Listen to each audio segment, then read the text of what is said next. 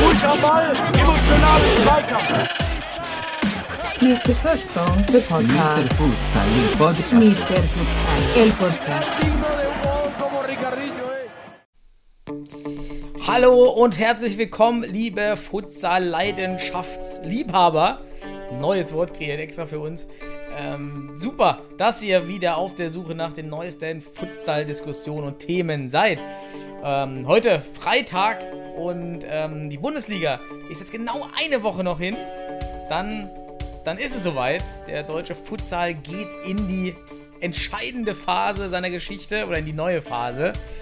Und ähm, ja, da haben wir noch ein bisschen was äh, zu besprechen. Und mit uns meine ich einmal mich am Mikrofon, äh, euer Futsal Economist, Daniel Weimer hier und auf der anderen Seite 2x20 Netto heute natürlich mit unserem geliebten Sebastian Rauch. Hi Sebastian.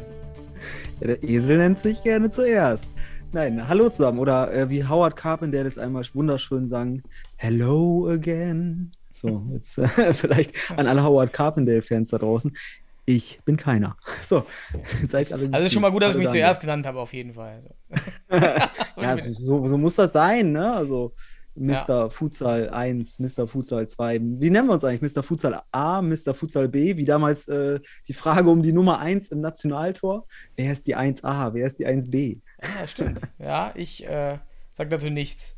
Wir lassen, die, wir lassen die User entscheiden. Und die User waren ja Wir sogar ein bisschen aktiv. Wir müssen mal so ein paar User-Kommentare haben wir ja bekommen. Ähm, als, als News. Als erstes fand ich super, dass, mal, äh, dass jemand gesagt hat, die, unsere Hupe wäre zu laut. Äh, das heißt, wir haben heute direkt mal die Hupe runtergedreht. Sehr gut, danke für den Kommentar. Das- Das ist mir auch beim letzten Mal aufgefallen. Da hast du mir, mein Gehör so ein bisschen äh, zerstört, muss Ja. ich sagen. Das war das Ziel. Wenn das das Ziel war, es ist dir nicht ganz gelungen. Ich habe Leute äh, bezahlt dafür, dass ich das mache bei dir. Ah, okay, okay. Warte mal, du hast Leute bezahlt oder die haben dich bezahlt? Die haben mich bezahlt. Ah, ich verstehe, ich verstehe. Jetzt, ah, okay. Ja, ist kein Problem. Ich habe damit kein Problem. Okay. ich habe ein dickes Fell. Ich, ich, ich bin Futsal-affin. Ich mag Körperkontakt. Apropos Körperkontakt, jetzt kommt die riesen Überleitung. Futsal Champions League. So, da war, da war viel, viel Körperkontakt. Unsere News. Ja, da, wir hatten ja Bitter. vor der Bundesliga ein super Event, muss man sagen, ähm, was auf vielen Ebenen äh, aus meiner Sicht ziemlich gut lief. Die Orga, ähm, das weil Ebendorf überhaupt dieses Turnier realisiert hat, wie es realisiert wurde, die Halle, der Boden äh, war super. Die Übertragung durch German Sports TV, Sport TV, die ja im Futsal sich so ein bisschen etablieren wollen, äh, war auch stark dafür, dass die Jungs noch völlig am Anfang stehen, das unentgeltlich machen. Ähm, fand ich gut. Der Kommentator kam ja auch spontan. Stefan Melentin, äh, einfach nur Futsal-Fan. So, vielleicht der, Ja. unser, unser Clemens Burmeister aus Westfalen, nur äh, eben aus dem Süden, sozusagen. Ja, Clemens Burmeister ist so irgendwie aktuell, ist ja deutschlandweit so ein sehr erfahrener Futsal-Anhänger und der, äh, der Kommentator, der Co-Kommentator war er, glaube ich, ne? Ähm, nee, Stefan war der Hauptkommentator. Mann. Ah, der Hauptkommentator, Ja, ja. Ähm, Und- ne, hat er, aber finde ich, hat er gut gemacht. Also ich fand es auf jeden Fall angenehm. Hier und da natürlich mal, ne? Komm, war, war, ich fand auch den Event, fand ich super, auch dass die Übertragungen liefen. Auch in der Spitze gab es ja auch äh, ordentlich Viewer, muss man auch sagen, ne? Ähm, Mhm. Also rein von der medialen Präsenz fand ich es gut gemacht vom Weidemdorf. Umso bitterer, dass es sportlich nicht gereicht hat. Das ist tatsächlich, ne? Tatsächlich, und äh, wenn man überlegt, dass rein von den individuellen Spielern wahrscheinlich der, das stärkste Team jemals aus Deutschland dort am Start war, mit dem Ja, schlechtesten. Abschneiden. Wer, wer war denn der Letzte, der in der Vorrunde rausge ausgeschieden ist? Gar das muss, schon, das muss irgendwie länger her sein. Ja. Äh, Ich ist schon wieder so weit in der Vergangenheit. Ja, also sonst die letzten Jahre, Hohenstein, Regensburg und so weiter, die sind alle eine Runde weitergekommen, auch Weilimdorf davor natürlich. Ne? Mhm. Aber ist auch ein Zeichen dafür, dass man, wenn man in der falschen Gruppe gelandet ist, mit einem Gegner, der vielleicht auf anderen Ebenen einen gewissen Schneid abkaufen kann, ne? Da Ja. bist du dann, äh, ja, in der Gesamtentwicklung ist halt vielleicht auch der Sport dann auch europaweit hier und da ein bisschen weiter, ne? Waren auch äh, grundsätzlich, also wir können ja, das, ich glaube, dem Thema Weidemdorf Champions League können wir auch eine Halbzeit widmen heute. Also da können wir mal ganz inten intensiv und tiefer man. einen Blick drauf werfen. Oh, da bin ich Und, gespannt. äh, aber es ist halt eine traurige News. Ne? Deutscher Ja. Futsal ist europaweit jetzt wieder raus. Äh, mit Start der Bundesliga hätte es uns sicherlich auch gut getan, parallel noch ein bisschen Champions League zu haben. Ähm, das Mhm. wäre ein super äh, Multiplikator und äh, Potenz, Potenzentwickler, sag ich mal, oder Potenzförderer. Ne? Aber gut, so ist es halt nicht.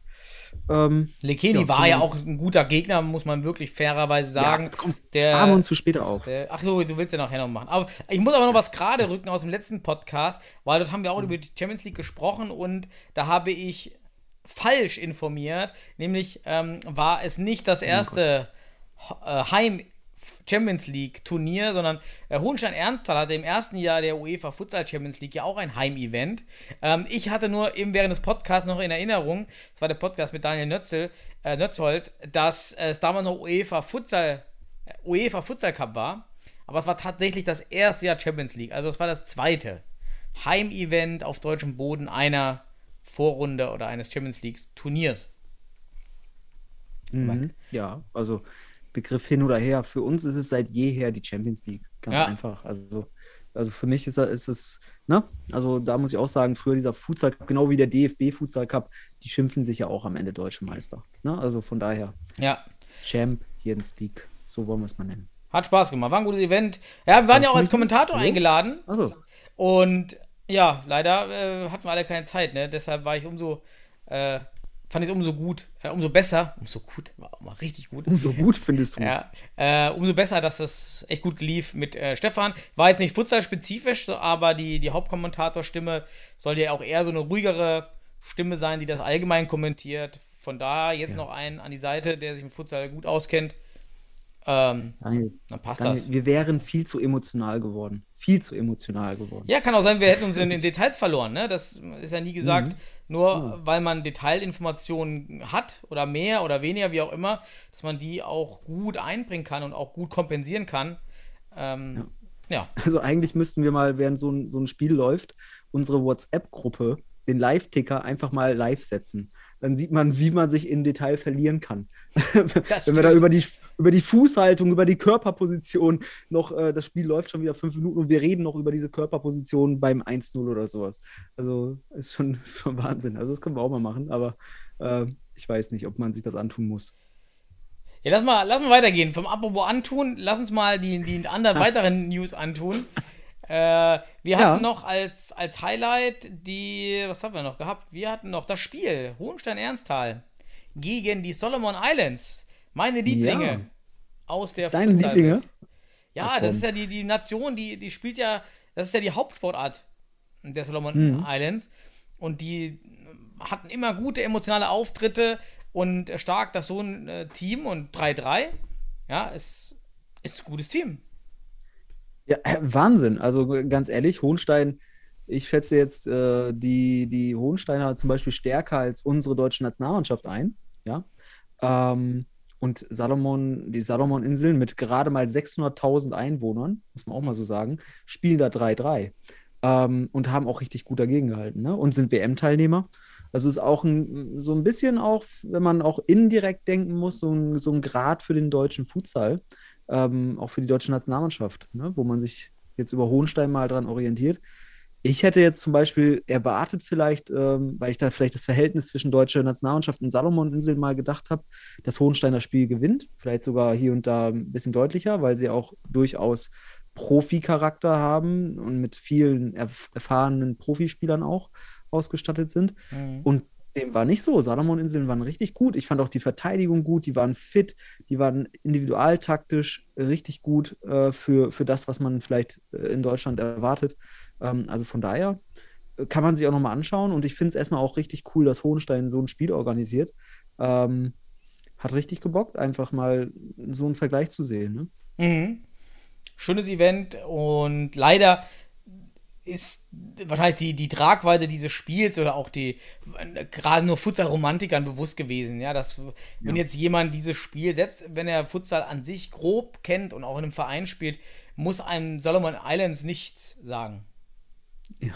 Da, also, man muss schon ein bisschen im Futsal dabei sein und, und einige WM-Turniere erlebt haben vor dem, vor dem Bildschirm, dass man Mhm. äh, so ein bisschen diese Futsal-Romantik da spürt, glaube ich. Ja, aber in gut zwei Wochen sehen wir die Salomon-Inseln in Litauen bei der Futsal-WM wieder. Und dann ist das Mhm. natürlich ein nice, nice to see, äh, wie die dann dort abschneiden. Und dann sehen wir auch da mal das, na, wirklich so äh, richtig geil, dass Hohenstein das hingekriegt hat. Also da kann man auch mal jetzt hier richtig Komplimente Richtung, äh, Richtung Hot, Hot, Hot 05 Futsal schicken. Ne? Cooler, cooler Testkick. Fand ich gut. Ne? Ansonsten, was gibt es denn noch so Neues? Haben wir? Wechsel-News? Haben wir Wechsel-News in den letzten Wochen? Ja, Ein bisschen jetzt- ruhiger wurde es ja. Ganz neu, ähm, Spontanwechsel. Von der einen Seite von Spontan. Stuttgart zur anderen Seite in Stuttgart. Manuel Fischer ist Ja. in, in einem Rekordwechsel, würde ich ja fast sagen. Ich meine, innerhalb von einer Woche oder von zwei Wochen von Weil Immendorf zum SFC Stuttgart gewechselt. Stuttgarter Futsal-Club meinst du? Stuttgarter Futsal, SFC Stuttgart. Genau, es gibt ja okay. noch den Futsal-Club. Also das ist Ja, ja, ja. so, so. In Stuttgart gibt es ja ein paar Clubs. Ja, genau. Manuel Fischer wechselt aus Weilimdorf vom Deutschen Meister zum Stadtrivalen Stuttgarter Mhm. Futsal-Club. Auch sehr interessant. Also scheint wohl im Weilimdorf durch die Gesamtstruktur dort, auch durch die Kadererweiterung, wohl nicht mehr so, ja, so auf der Liste des Trainers zu sein, vielleicht. Ne? Ähm, man weiß es nicht, aber wenn, hat sicherlich auch sportliche Gründe. Und äh, die Stuttgarter Futsal, der Stuttgarter Futsal Club holt sich Manuel Fischer. Ich weiß nicht, ob das ein, was das für ein Zeichen dann ist, aber wir werden sehen und wir wünschen ihm dort viel Glück und hoffen natürlich, dass er dort Spielpraxis kriegt, damit er halt auch eventuell für die deutsche Nationalmannschaft, Na- Nationalmannschaft wieder Ja. äh, ja, relevant ist dann in Zukunft. Ne? Ist ja auch schade mit Mert. Sipai im ersten Spiel gar nicht gespielt, im zweiten, dritten Spiel dann reingerückt, aber er war auch sehr nervös, fand ich. Klar, wenn, er der, Konkurrenzdruck so hoch ist und es gibt dreieinhalb Blöcke dort bei Wall-Imdorf, die, die alle gefährlich sind. Ähm, Aber das, ist, das haben, wir, haben wir schon mehrfach angesprochen. Bu Bundesliga ohne Jugend ähm, führt halt zu einem höheren Anteil von Legionären. Es ist einfach äh, völlig normal. Ja, wer hat das bloß, vorausgesagt? Ich weiß nicht. War das, war das dieser 20, 2x20 Netto-Futsal-Talk hier mit dir? Ich weiß es nicht. Da kam das irgendwie vor in den letzten Monaten und Jahren. Ja, jetzt haben wir halt so, dass wir die deutschen Spieler wahrscheinlich eher dann vielleicht auch mal woanders sehen als beim deutschen Meister. Ähm, Ja, wir werden es sehen. Es äh, Tendenz aktuell in diese Richtung gehend, wobei wir natürlich auch, wenn wir nachher mal ein bisschen über Weidendorf und Champions League sprechen, auch hier und da einen deutschen Nationalspieler sehen, der da auch ähm, sicherlich in dem Konzert des Kaders ein Wörtchen mit, mitreden wird. Sicherlich. Ne? Ja, Jo. gibt es sonst noch, gibt's sonst noch News? Was war denn noch so? Also, ich Ähm. mir ist aufgefallen, Daniel, wie äh, der DFB wird jetzt aktiv. Ne? Der wird jetzt aktiv. Der macht jetzt, also Bundesliga rückt näher, du hast ja schon gesagt, Mhm. äh, bald, bald ist es soweit. Nächste Woche. Nächste Woche geht's los. Freitagabend. Düsseldorf gegen die HSV Panthers. Und Mit der so Hamburger bisschen- Sportverein sagen. Wir haben uns bei uns, bei Düsseldorf jetzt gesagt, wir Ja. kündigen das an als Hamburger Sportverein, wenn wir wollen ja gerade Leute in Ja. die Halle bringen, die nicht mit Futsal in Verbindung stehen. Und HSV Panthers könnten auch die Hagener Panthers sein oder die Heidenauer Panthers. Ja, Hamelner Panthers. Können ja, alle sein. Äh, wir reden jetzt in öffentlichen äh, Diskussionen immer vom, vom Hamburger Sportverein, dann weiß auch jeder, ja, dass da der HSV anrollt. Aber machen wir ruhig weiter, Ja. Entschuldigung. Nee, alles gut, alles gut. Auf jeden Fall sind wir. So, wollen wir mal weitermachen. Ähm, DF der DFB hat so zwei auffällige Social Media Contents aktuell. Dann zum einen gab es diese kurzen Bundesliga-Teaser-Videos äh, und zum anderen werden aktuell die Bundesliga-Teams vorgestellt nach und nach. Ähm, also, das sind jetzt so, ist jetzt die finale Phase der Bundesliga, ich sag mal, Aufmerksamkeits-, Öffentlichkeitsarbeit vor, der, Mhm. vor dem Start. Ähm, wie fandest du die äh, Bundesliga-Image-Videos, Teaser-Videos? Mhm. Bitte eine ehrliche Meinung. Ja, ich habe es, ich war zunächst sehr enttäuscht, habe mich dann selber etwas relativiert und jetzt mit dem Abstand, es ist ein guter, ein normaler YouTube, äh, YouTube, Instagram, was weiß ich, Trailer. Der ist okay. Aber ich habe eben das gesehen, wir warten seit 15 Jahren auf die Bundesliga, 20 Jahre auf die Bundesliga Ja. da muss einer kommen, der einen emotional umhaut. Und was ich gesehen habe, waren erstmal fast nur Szenen aus dem diesjährigen Finale von 0,0 Zuschauern.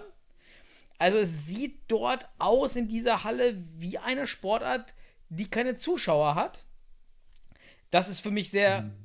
Ungünstig getroffen, denn man hat ja Videos aus den vergangenen mhm. Finalen mit mhm. Zuschauern vor Corona, da deshalb für mich unverständlich war, warum man nicht dort diese emotionalen Szenen genommen hat. Für jemanden, der Futsal nicht kennt, ähm, der erkennt nicht, dass es das Finale Kroatia-Berlin damals war, vor 2011. Das erkennt doch jemand nicht, der die Sportart mhm. nicht kennt.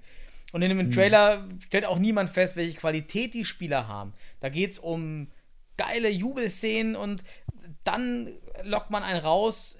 Ich hatte keine Gänsehaut es war okay. 0815, okay. So, das war mein Feeling. Ich habe nichts gefühlt. Ich habe keine, keine Gänsehaut bekommen, was ich erwartet hätte von diesem Trailer.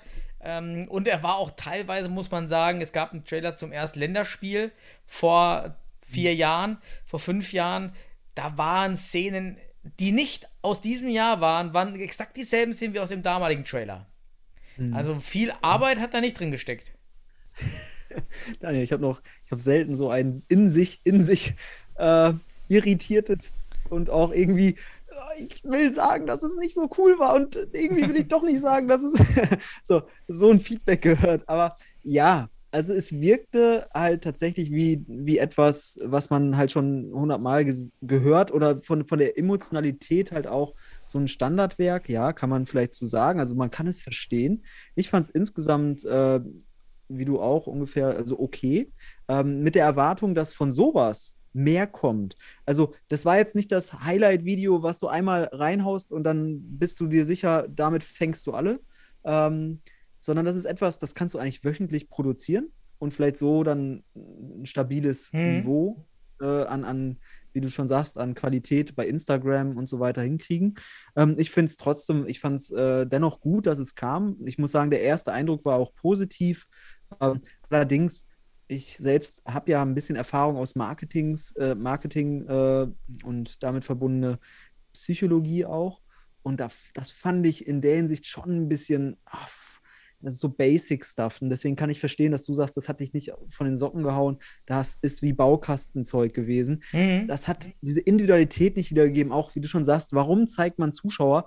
Weil dadurch Connection entsteht. Diese Emotionen werden übertragen. Dann brauchst du auch keinen Schriftzug Emotion. Weil das ist ein, ein, ein ja, das ist wie so ein, so, ein, so ein Vorgeben an Emotionen. Das funktioniert am Ende nur in gewissem Grade oder Maße. Aber auch das hängt dann wieder vom Geschmack ab, den man hat, auch.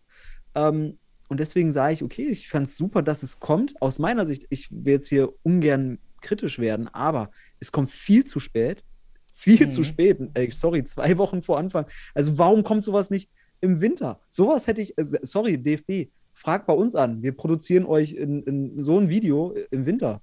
Äh, also mit den Bildern der letzten Fu Fu äh, Futsal-DM, weil die waren ja ähnlich, ohne Zuschauer und so weiter. Und äh, Deswegen, also das fand ich schade. Den Zeitpunkt finde ich schade. Winter ist es vielleicht ein bisschen sehr weit weg. Ähm, ja, nein, aber. Aber eine Woche, zwei Wochen hast, davor auch recht knapp. Man könnte es ja in, ja, in Teil machen können. Also in ja. so einer Art Story sodass sich die Trailer zusammensetzen dann. Oh, das wäre. Ja, aber sowas brauchst du dann, sowas, das ist ja auch gefordert worden von dem Verein, dass du solche Image-Videos kriegst, damit du, du siehst, dass der DFB dahinter steht. Ja, das war ja bisher nur ein Bekenntnis hinter der, hinter der Bühne sozusagen, vor dem Verein. Aber in der Öffentlichkeit, dieses Bekenntnis war bis auf, äh, ja, sie kommt die Bundesliga, aber sowas ist medial halt super wichtig. Mit so einem Video, und wenn es ein 0815-Video ist, wie du es vielleicht einschätzt, ähm, das ist im Winter dann aber von Sponsor immer noch wirksamer, weil das DFB-Logo da ist. Man sieht es. Und da geht es auch gar nicht erstmal darum, äh, dass du mega Emotionen vermittelst, sondern Informationen gibst und vor allem Vertrauen und Standing. Und das ist halt da auch ganz wichtig. Und deswegen finde ich den Zeitpunkt erstmal danke, dass es das gibt, dass es jetzt kam. Aber der Zeitpunkt ist ein bisschen spät, genauso dass das Logo erst jetzt zwei, drei Wochen vor dem Bundesliga-Start rauskommt. Also sorry, das ist alles ein bisschen verspätet, hat seine Gründe sicherlich, aber sowas sollte man in Zukunft verbessern. man sollte von. Ja gut, in äh, Zukunft brauchst du kein Bundesliga-Logo mehr. Ja, ja Also es da, geht, aber es dich. wird immer wieder Veränderungen und neue Konzepte geben Ja. für den Futsal. Also wir sind ja, das ist auch nicht jetzt das Endkonzept des deutschen Futsals, hoffe ich. Ne? Also, ähm, und wenn es da Konzepte gibt, frühzeitig implementieren, frühzeitig planen, Strategie aufziehen. Und ich glaube, der DFB macht das jetzt auch. Die sind da auch in der Strategie. Also die suchen jetzt natürlich auch nach Streaming und so weiter, sicherlich. Ne? Wir haben das ja beim letzten Mal kritisiert mit dem Streaming. Wir haben auch das Logo kritisiert. Und dann kam ja auch du- durchaus gegen, gegenüber uns ein bisschen Kritik, dass wir nicht so viel DFB-Kritik machen müssen. Aber da muss ich auch mal ehrlich sagen, agree to disagree. Fertig. Also wir begründen die, die Kritik ja durchaus. Ähm, und dann, wir sind offen für eure, eure Meinung, also gerne gibt uns Rückmeldung. Ähm, aber am Ende des Tages, äh, wir geht ja immer um eine, um, eine, um eine abgewogene Meinung. Der Trailer Ja. war okay, Mhm. super, dass der DFB das Genau. macht, dass da einer kommt. Ähm, es ist halt okay und ich bin mir nicht sicher, ob wir auch, das gilt aber für alle Clubs, das gilt auch für alle Futsal-Involvierten, die die Bundesliga wollten, ob wir mit okay mit der Bundesliga wirklich was reißen. Das ist ja der Punkt. Reißt man mit okay, bringt man die Leute vom Tischtennis, vom Handball, vom Volleyball, von, vom Floorball, ja, bringt man die Leute zum Futsal und ähm, holt die da ab oder was auch immer sie für Hobbys machen. Und da, da ist dann, äh, mach, ist das so, es reicht es, wenn man es okay macht. Aber das werden wir erst nach der ersten Saison wissen. Ja, unsere Ansprüche sind anscheinend hoch, das muss man einfach sagen. Ne? Wir setzen halt höhere Ansprüche an, an, an sowas, kann aber damit zusammenhängen, dass wir das halt auch sehr analytisch betrachten und die Szene einfach über Jahre jetzt verfolgt haben. Also wir sind ja jetzt nicht erst seit gestern in der Futsal-Szene drin.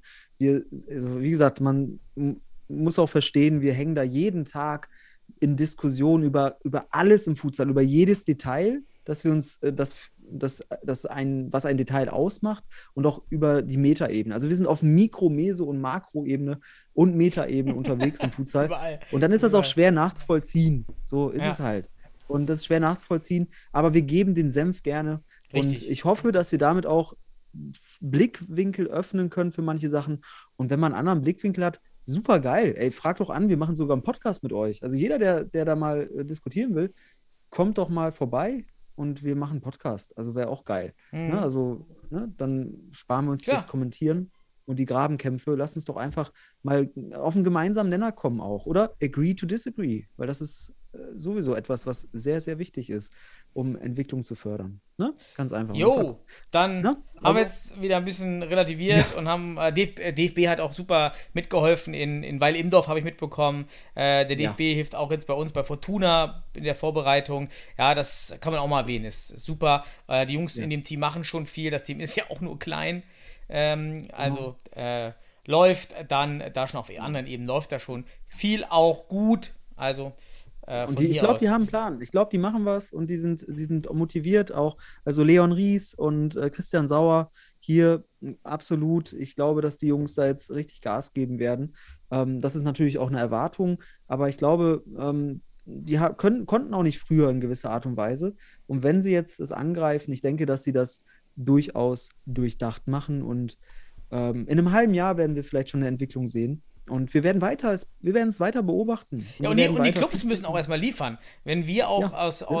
äh, wir, sind, ja aus keiner wirklichen Sicht, aber auch für die Clubs, ja, wir müssen auch alle liefern als Clubs, als, als Futsaler. Äh, die Spiele müssen laufen und wenn fünf Spiele ausfallen, weil ein Team nicht antritt ähm, oder es zur Eskalation kommt, dann, dann, dann muss man auch sagen, okay, wir haben unsere Hausaufgaben alle als Community nicht gemacht. Genau. Ähm, weil, weil im Dorf wurde auch, waren auch so Buchrufe mal äh, zwischendurch für, für, für die, gegenüber den Kosovaren. Das fand ich auch nicht gut. Der Hallensprecher hat sogar eingegriffen. Ähm, da, das hat auch so ein Ding, ja. Man kann fordern, aber da muss man auch liefern. Und äh, das, das, das ist schon. Da bin ich gespannt. Aber lass mal, wenn wir weitergehen jetzt in unsere 2x20 netto. Jetzt haben wir nicht schon oh, 23 Minuten News. Ähm, Ja, da, du wolltest ja eh über Champions League machen. Soll ich erstmal mein Thema zwischenschieben und dann machst du nochmal zum Ende nochmal Champions League? Ja, von mir aus, von mir aus. Gerne. Okay, dann mach ich mal hier heute mein, mein leiseres, mein, das leisere Airhorn. Hoffe ich dann, dass es heute ein bisschen leiser ist hier. So. Ah, gut. War zu laut? Ich- Zu laut? Ich hab's nicht gehört. Ah, War alles gut. Ähm, also, ich äh, war, ich bin gestern wieder eingestiegen ins Training. Ich habe wieder Lust gehabt mitzumachen, aktiv, einfach auch äh, sozial bewegen, äh, Corona. Und habe mir wieder vorgenommen, ins Training einzusteigen, jetzt für die zweite, dritte Mannschaft. Hauptsache irgendwie in der Halle sein, kicken und wollte mich gestern eigentlich nur warm machen. Und dann kam, war Testspiel Fortuna 2 gegen ehemalige Rheinhausen. Das Team hat sich ist neu aufgestellt. Matek, Grüße. Und äh, ich habe gesagt, gut, ihr habt keinen Torwart. Die Jungs waren nur zu fünft. Und ich äh, war als Torwart, äh, obwohl ich mich nur mal wieder warm machen wollte, direkt rein ins Testspiel. Hatte richtig wieder richtig Lust gemacht, richtig Spaß gemacht. Wenn man immer nur hier vor dem Mikrofon sitzt, ja, dann will man ja auch wieder den Sport erleben, den man ja so liebt. Und das geht eben nur auf dem Parkett. Ähm, long story short, äh, war geil. Was mir aufgefallen ist, die Jungs, äh, für die ich spielen durfte, waren halt richtige Anfänger. Das waren richtig gute Straßenkicker, muss man sagen. Ähm, die gut Ballabstand kommen, unglaublich gute Schüsse. Also, das will mir jetzt gar nicht gehen. Aber mir ist wieder aufgefallen, was wir schon wissen nach so vielen Jahren Futsal und was Anfänger nicht wissen. Und dass es den Anfängern deshalb sehr schwer fällt, das Spiel mit einfachsten Mitteln zu koordinieren ähm, den, und damit teilweise vielleicht Druck rausnehmen, äh, sich in Standardsituationen besser zu koordinieren. Und habe ich mir überlegt, heute mal darüber zu sprechen, ähm, gerade für neue Teams, die vielleicht auch den Podcast dann hören, was sind so, so einfachere Dinge oder Dinge, die man als erstes auch aufwendig trainieren sollte, damit ein Team von Freunden, von Fußballern in den Futsal gut reinfindet und sich besser einfindet. Und darüber würde ich gerne so ein paar, ein paar Beobachtungen habe ich eben gestern, gestern gemacht. Ähm, wir können ja mal so abwechselnd machen. Denn ich würde eins vorstellen, da kannst du ja mal deine, deine, deine Sachen sagen. Wo, Tipps für Futsalanfänger oder? Tipps für Futsalanfänger. Ähm, mhm. Was ähm, ich mache mal ähm, als Beispiel, was in die Richtung geht. Äh, Standards, Ecke. Wo steht der Mann auf der Grundlinie?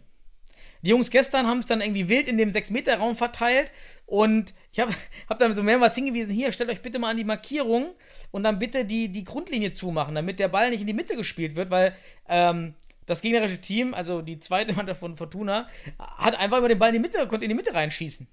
Das war so noch, da ich mir, krass, das ist so eine richtige Basic-Regel. wenn man Futsal einige Jahre gespielt hat, dann, dann fragt man da, das ist ein Automatismus ein reiner Automatismus, dass man die, die, die, die Grundlinie zumacht oder noch vielleicht noch einen Meter davon wegsteht. Und das wäre so der erste Punkt, wenn so ein Team anfängt, bei Eckenstandards diese Mitte zuzumachen. Und das wäre so ein Punkt, ähm, sehr spezifisch vielleicht schon, aber wenn man das nicht macht und den Ecke, die Ecke da nicht zumacht, ja, dann hat ein erfahrenes Fußballteam relativ leichtes Spiel, dann da auch Tor zu erzielen. So, Sebastian, hast du was? Ja, wie lösen wir das Problem? Also ich denke sofort daran, nimm dir eine Taktiktafel und zeig mal, wie die sich hinstellen sollen, was Räume bedeuten. Ja, nicht lösen, ich hab's ja gesagt, wie du es löst, wie du dich hinstellst. Du sollst doch nicht ja, das genau. Problem. Das mal, äh, was, was ja, aber was denken? brauchst du jetzt für Anfänger? Anfänger brauchen eine Taktiktafel? Nein, ähm, okay, das ist, ich finde das schon mal interessant, aber du bist schon wieder sehr spezifisch, gehst bei in Standard. Also das ist ja, okay, also da kann man vorher schon viele andere Sachen, glaube ich. Aber das äh, kam ja in einer Halbzeit fast zehnmal mhm. vor. Das ist so eine Sache, die, das meine ich ja, das hast du nicht auf dem Schirm. ja, weil es so noch basic zehn andere ist. Sachen zehnmal vor.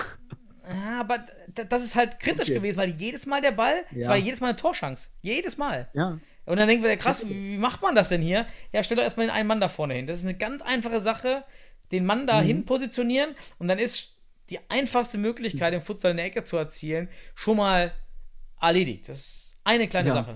Das meine ich. Okay, gut, das ist schon mal gut. Dann haben wir einen Punkt. Das ist ein Tipp für Futsal-Anfänger, das nicht falsch zu machen. Oder soll ich, wie, wie, soll ich jetzt darauf reagieren? Du, soll jetzt, du sollst äh, was nennen, was du hast. Nicht darauf okay. reagieren. Ich würde das aber differenzieren. Ich würde das mal differenzieren. Ich würde Tipps für Futsal-Anfänger mal in, in, Kategorien einbetten. Zum Beispiel ähm, technisch, taktisch, aber auch Material oder materiell und Alles mental. Gut, ja. Also hm. diese vier Ebenen würde ich mal berücksichtigen. Oh, ja, also ähm, gehen wir einfach mal ans Material oder materiell. Für Spieler beispielsweise. Richtiges Schuhwerk. Ganz wichtig. Ähm, Futsalschuhe. Ist so ein, so ein Ding. Ähm, weil man dann wiederum für die Technik Sohle, Pike und solche Aspekte, die dann für Futsalanfänger erstmal neu sind, das, das verbinde ich jetzt zum Beispiel mit materiell richtiges Schuhwerk, Futsalschuhe. Da gibt es verschiedene Marken. Für alle, die das noch nicht kennen, ich mache jetzt keine Markenwerbung, aber es gibt gute Seiten, wo es gute Futsalschuhe gibt. Zum Beispiel äh, footballemotion.com. Ich, ich, Football Emotion normal, aber Fu Mhm. Football, Footballemotion.com. Da kann man draufgehen, da gibt es eine gibt's ein, äh, Kategorie Futsal und Futsalschuhe. Da gibt es gute Futsalschuhe, sei es von Marken wie Joma, äh, auch, auch äh, Munich, auch Adidas, auch Nike. Aber das sind alles Futsalschuhe. Die kannst du bestellen, PayPal bezahlen, vier, fünf Tage sind sie da. Gerade für Torhüter, fällt mir gerade ein, ja. auf der Seite gibt es die dicken Knieschoner. Für alle Torhüter, kauft euch bitte keine teuren Schoner in, in, über Amazon. Dort bekommt ihr keine guten Futsal-Schoner. Ja, ihr braucht diese mit den dicken Polstern und die gibt es nämlich auch bei Football Emotion. Das ist mir gerade eingefallen. Genau, Football Emotion, genau.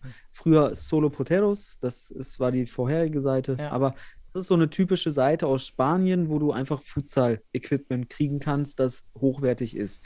Ähm, und das ist wichtig, damit du die Technik richtig beherrscht. Das wäre dann technisch. Ähm, zum Beispiel ein technischer äh, Tipp für Anfänger wäre, benutze die Sohle und bring den Ball mit dieser in Bewegung. Das ist mir ganz wichtig. Sohle nicht nutzen, nur um anzustoppen, sondern tatsächlich auch mit der Sohle führen, mit der Sohle in Bewegung bringen, die, äh, die entsprechende Richtung verändern mit Sohle. Das ist Mhm. halt zum Beispiel wichtig. Ne? Also das wäre von mir zum Beispiel ein Tipp wegen Schuhe und Sohle und benutze die Pike. Also ich kann schon Mhm. viele Anfängertipps jetzt geben, technisch, aber ich würde erstmal wirklich primär, und das ist jetzt für viele, die Futsal spielen, überhaupt kein Neuland mehr, aber für alle, die neu sind, benutze die Sohle, aber denke nicht daran, den Ball nur anzustoppen damit, sondern zu verarbeiten, in Bewegung zu bringen, in Richt Richtungen damit zu wechseln, damit das, weil ich jetzt werde ja ein bisschen sportwissenschaftlich, auch äh, von der, von der entsprechenden äh, Motorik, damit das Fußgelenk sich auch gewöhnt an dieses Spiel. Ähm, das ist was anderes. Die Fußgelenksarbeit ist eine ganz andere Geschichte als beim Mhm. Fußball und deswegen benutze die Sohle mit dem richtigen Schuhwerk und du hast schon mal eine gute Grundlage. Bei dem Punkt fällt mir ein, ähm, in den Ball mit der Sohle den, den Ball in die Richtung legen, eigentlich nie direkt schießen. Stoppt den Ball oder nehmt den Ball mit der Sohle an, beziehungsweise wie du gesagt hast, nicht annehmen, sondern direkt in den Lauf legen den Ball. Ja, den, so den Ball attackieren vielleicht und dann einmal mit der Sohle annehmen, einen kleinen Schritt machen und dann schießen. Denn dann erst kann man den Ball richtig positionieren auf dem kleinen Feld und gerade mit dem Pickeschuss, nur dann kann man ja den Ball auch so positionieren. Ähm, gerade jetzt, wenn wir über Anfänger sprechen, dann sprechen wir aber auch über Spieler, die vielleicht technisch gerade im Sch Bereich Schuss nicht so präzise sind wie jetzt eben Spieler, die jetzt auch in der Bundesliga kommen spielen. Also so ein Direktschuss wird dann schon zu 99% irgendwie nicht aufs Tor gehen. Und ich habe das so oft mit, auch mit, mit Jungs, die angefangen haben, gemacht. Nehmt den Ball erst an, also legt euch euch einen Schritt vor und die Schüsse kamen deutlich besser. Deutlich besser. Hast du auch die Erfahrung gemacht? Ja, weil die Kontrolle des Balles, auch die Position des Balles so natürlich äh, mit der, mit der eigenen, mit dem eigenen Kontakt ermöglicht wird, ne? Zweiter Kontakt sozusagen. Äh, ja, auf jeden Fall ein Vorteil, würde ich auch so sehen. Ähm, das erzeugt halt auch entsprechende äh, psychomotorische Effekte. Das heißt, äh, du lernst auch in dem Moment, das richtig zu verarbeiten, kognitiv wie auch emotional am Ende. Du hast ein Erfolgserlebnis. Ähm, auf jeden Fall. Und Mhm. sogar die, äh, auf dem höchsten Niveau wird es halt auch so gemacht. Ne? Also am Ende des Tages. Da zieht nicht jeder mit der, also beispielsweise mit der Pika ab direkt, sondern da legt man sich den Ball vor und dann hat man ihn perfekt, weil der Ball halt auch dafür konzipiert ist, dass er mit dem ersten Kontakt dann wunderbar rollt, liegt, kontrolliert Mhm. werden kann. Und dann kannst du diese Technik anwenden. Wunderbar. Guter Tipp, finde ich, auf jeden Fall. Und dann wahrscheinlich, Ähm. wenn wir im Technikbereich sind, direkt die Picke trainiert am Anfang. Picke, Picke, Picke. Ihr werdet sehen, die Schüsse helfen euch in 70% der Fälle oder 80% vielleicht deutlich mehr als der klassische Vollspann- oder Innspannschuss. Hm. Aber auch da, wenn man Technik lernen will, ich bin ja auch ein Freund von Beobachtung. Nächster Tipp, guckt euch Futsal-Profispiele an. Guckt euch Spanische Liga an. Ähm, schaut bei YouTube na, nach Profis, nach, nach Profispielen. Und guckt euch mal an, wie die Tore fallen, wie die Schüsse genau. Und wenn der Hinweis Pike kommt, dann nimmt, nehmt das mit dieser Wahrnehmung mal auf und seht auch, wie häufig ne, Fernschüsse mit der Pike äh, abgegeben werden und was da für eine, ja, was auch für eine Geschwindigkeit entsteht, was für eine Flugbahn entsteht, ähm, damit man das auch halt einmal sieht, weil das ist ganz wichtig, die Vorbild, die Vorbilder, das heißt Vorbild, also das Bild, was vor mir ist, das muss ich sehen und dann ähm, Mhm. vertraue ich auch darin, das im Detail zu lernen und ich glaube, das ist äh, durchaus hilfreich dann nochmal, wenn man jetzt deinen Tipp nimmt. Ich habe jetzt gerade mit der Sohle, du hast ja mit der Sohle, dann habe ich die Picke, du sagst jetzt die Picke, ich mache, guckt euch das auch mal im, im, Mhm. im Profifutsal an, weil da sieht man das, wie das funktioniert. Und dann weiß man auch, hat man auch die Sicherheit ähm, und die Bestätigung, dass das eben das erfolgreiche Element ist für einen Fernschuss beispielsweise, Mhm. den man aus, aus einer Annahme zum Beispiel kreiert. Ne? Wunderbar. Ich hätte auch noch ein Ding, technisch, und dann würde ich aber auch schon auch, auch auf Bereiche des Mentalen übergehen. Für mich immer ganz wichtig, weil das ist ja auch ein Mythos, dass Futsal Körper, weniger körperbetont sei, findet Gefallen am körperbetonten Spiel. Das heißt nicht für Mhm. mich, dass man jemanden fault, sondern dass man sich nicht zum Beispiel nicht direkt fallen lässt bei jeder Berührung. Für mich, also in der Hinsicht, ähm, am, am körperbetonten Spiel gefallen lassen, dass jemand mh, nicht bei jeder Berührung oberhalb des Knies sich beispielsweise fallen lässt. Also Oberschenkelberührung, Rumpfberührung, Oberkörperberührung, dass das ganz normale Berührungen sind. Warum? Das, dadurch entwickelt man eine gewisse Robustheit. Das ist sehr wichtig beim Futsal, bei engen Situationen, dass man halt dort Balance hält, weil, und jetzt gehe ich wieder auf zum Beispiel auf Muskulatur, man trainiert auch über diese mentale oder auch, ja, wie gesagt, diese mentale, dass man sich auch wirklich sagt, körperbetont oberhalb des Knies spielen. Man entwickelt darüber wiederum körperliche ähm, ja, Stärken. Zum Beispiel die wichtigste Muskulatur im Futsal oder mit die wichtigste Muskulatur, die Chormuskulatur. Und die liegt zwischen Zwerchfell und Hüfte.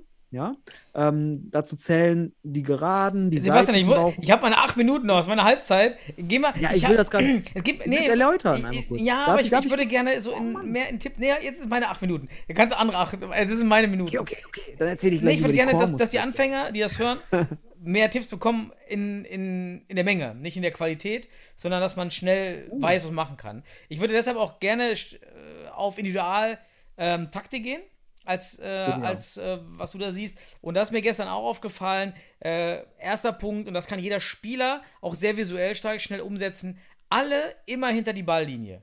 Alle. Gerade beim Einkick habe ich wieder gesehen, dann steht der Pivot einfach vor der Balllinie. Ja gut, dann hat der Gegner immer direkt Überzahlspiel. Ähm, und auch, also gerade bei Einkick ist, fällt mir das ganz stark auf bei Anfängerteams, dass sie eben dann über der Balllinie stehen und der Gegner einfach dann direkt Überzahl hat.